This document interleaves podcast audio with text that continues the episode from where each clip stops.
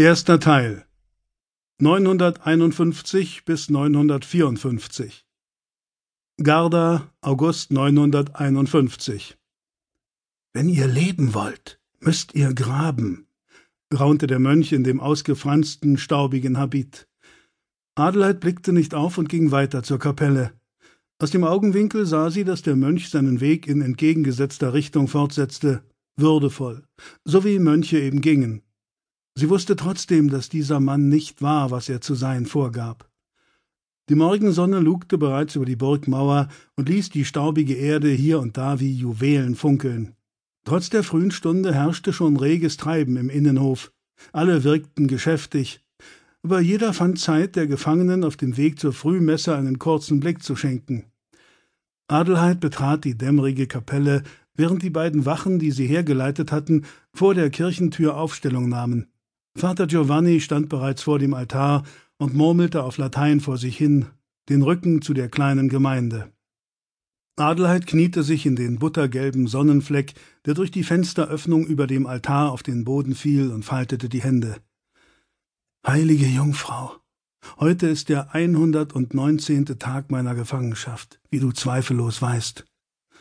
Seit fast vier Monaten bete ich zu dir, mich aus der Hand meiner Feinde zu befreien, aber es nützt nichts. Bruder Guido ermahnt mich, nicht den Glauben zu verlieren und mich darauf zu besinnen, dass ich eine burgundische Prinzessin und die Königin von Italien bin.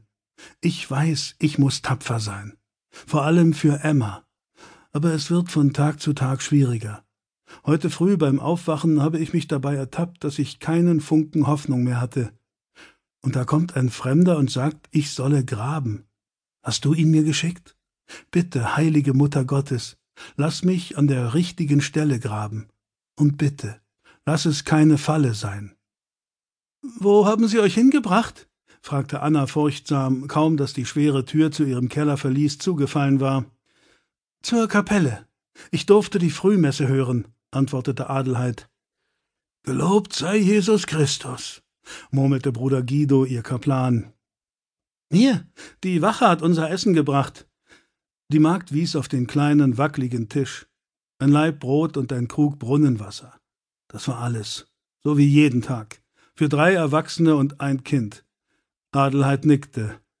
Sie kniete sich ins feuchte Bodenstroh und beugte sich über ihre schlummernde Tochter.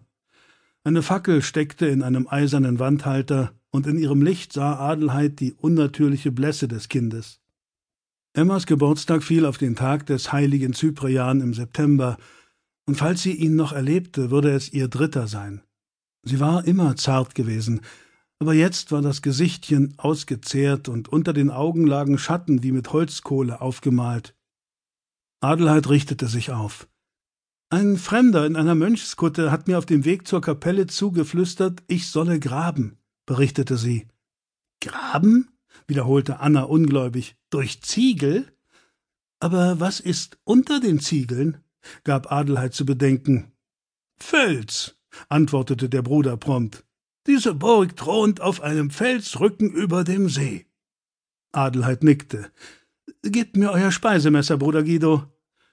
Er löste das stumpfe, kurze Messer von der geflochtenen Kordel, die ihm als Gürtel diente, und legte es in ihre wartende Hand, warnte aber Wenn sie euch erwischen, wird es furchtbar werden. Ihr Verlies lag tief in den Eingeweiden der Festung.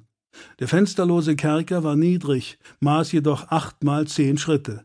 Nicht wirklich genug Platz, um für einen männlichen und zwei oder zweieinhalb weibliche Gefangene den Anstand zu wahren, aber wenigstens hatten sie mit Hilfe einer Schnur und einer Decke eine Ecke abtrennen können, wo der Eimer stand, in den sie ihre Notdurft verrichten mussten. An der gegenüberliegenden Wand hatten sie ihre Schlafdecken ausgebreitet. Der gesamte Boden war mit einer Strohschicht bedeckt. Den Blick nach unten gerichtet, schritt Adelheid durch das Verlies, traf ihre Wahl willkürlich, sank etwa in der Raummitte auf die Knie und schob das Stroh beiseite. Die schmalen roten Ziegel, die darunter zum Vorschein kamen, waren wie Fischgräten verlegt.